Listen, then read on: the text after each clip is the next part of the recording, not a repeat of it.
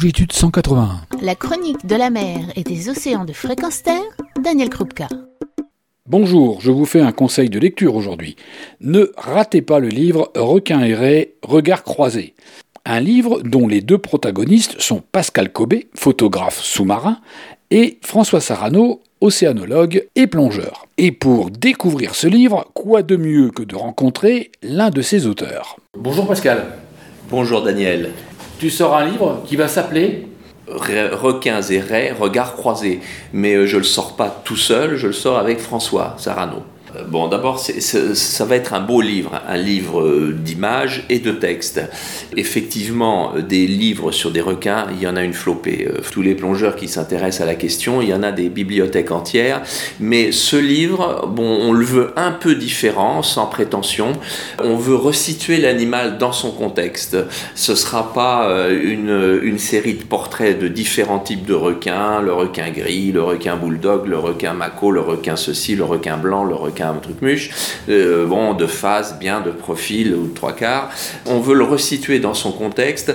On veut montrer surtout que, un, un requin sont le récif, au même titre, au même titre même qu'une gorgone, que des poissons de récif, que les nuées d'Antias, etc., euh, ou n'importe quel autre animal. Le requin est le récif. Il fait partie d'un milieu, d'un biotope. C'est un élément parmi d'autres. Il a ses proies, il a ses prédateurs. Enfin, beaucoup de requins ont des prédateurs. Il y a même des, des petites roussettes, etc., qui sont les proies de requins plus grands.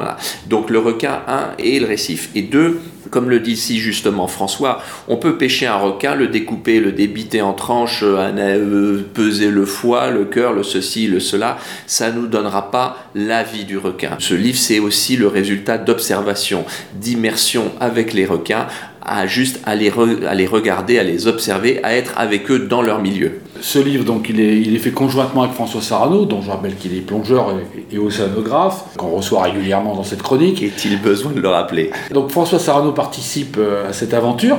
Comment avez-vous travaillé? Euh, Vous êtes réparti des rôles? Comment avez-vous fait? Les photos, il y a des photos de François, mais la plupart des photos donc, sont des photos que j'ai prises dans différents endroits du globe, de différentes espèces, etc., de différents milieux. Donc bon, oui, la plupart des photos sont de moi. Les textes sont de François, avec euh, mon apport quand même au texte, des légendes, de grosses légendes et des anecdotes.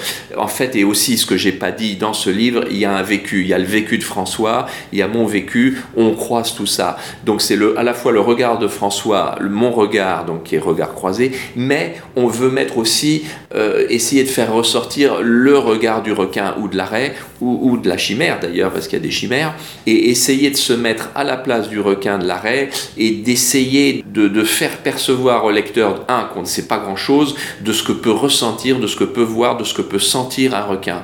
Qui sommes-nous, nous, intrus, dans son milieu? En fait, les regards croisés, c'est tout simplement le requin, l'arrêt, la chimère, François Sarano et Pascal Cobé. Voilà, tout simplement.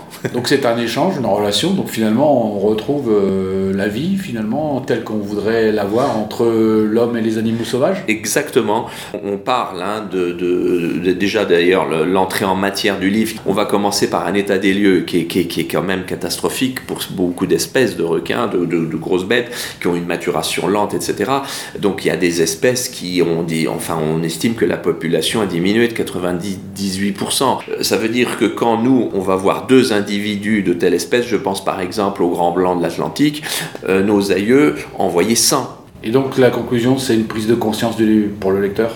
De toute façon, c'est une prise de conscience et on ne, peut protéger ou défendre ou, voilà euh, que ce qu'on connaît. Donc mieux connaître le requin, mieux connaître son, biotope, son environnement et c'est déjà euh, s'éloigner de l'image un peu débile des dents de la mer parce qu'il y a des, requins qui ont, une bonne bouille et les dents de la mer, c'est du pipeau. Il y a le requin taureau d'Afrique du Sud qui a les crocs qui sortent, etc qui a une tête qui ferait peur à n'importe qui, est un animal extrêmement pacifique. Ils sont passés euh, à 25 à cm de moi, complètement indifférents à moi. Et se sortir de cette image des dents de la mer et essayer de mieux comprendre la vie d'un requin. Retrouvez et podcastez cette chronique sur notre site fréquence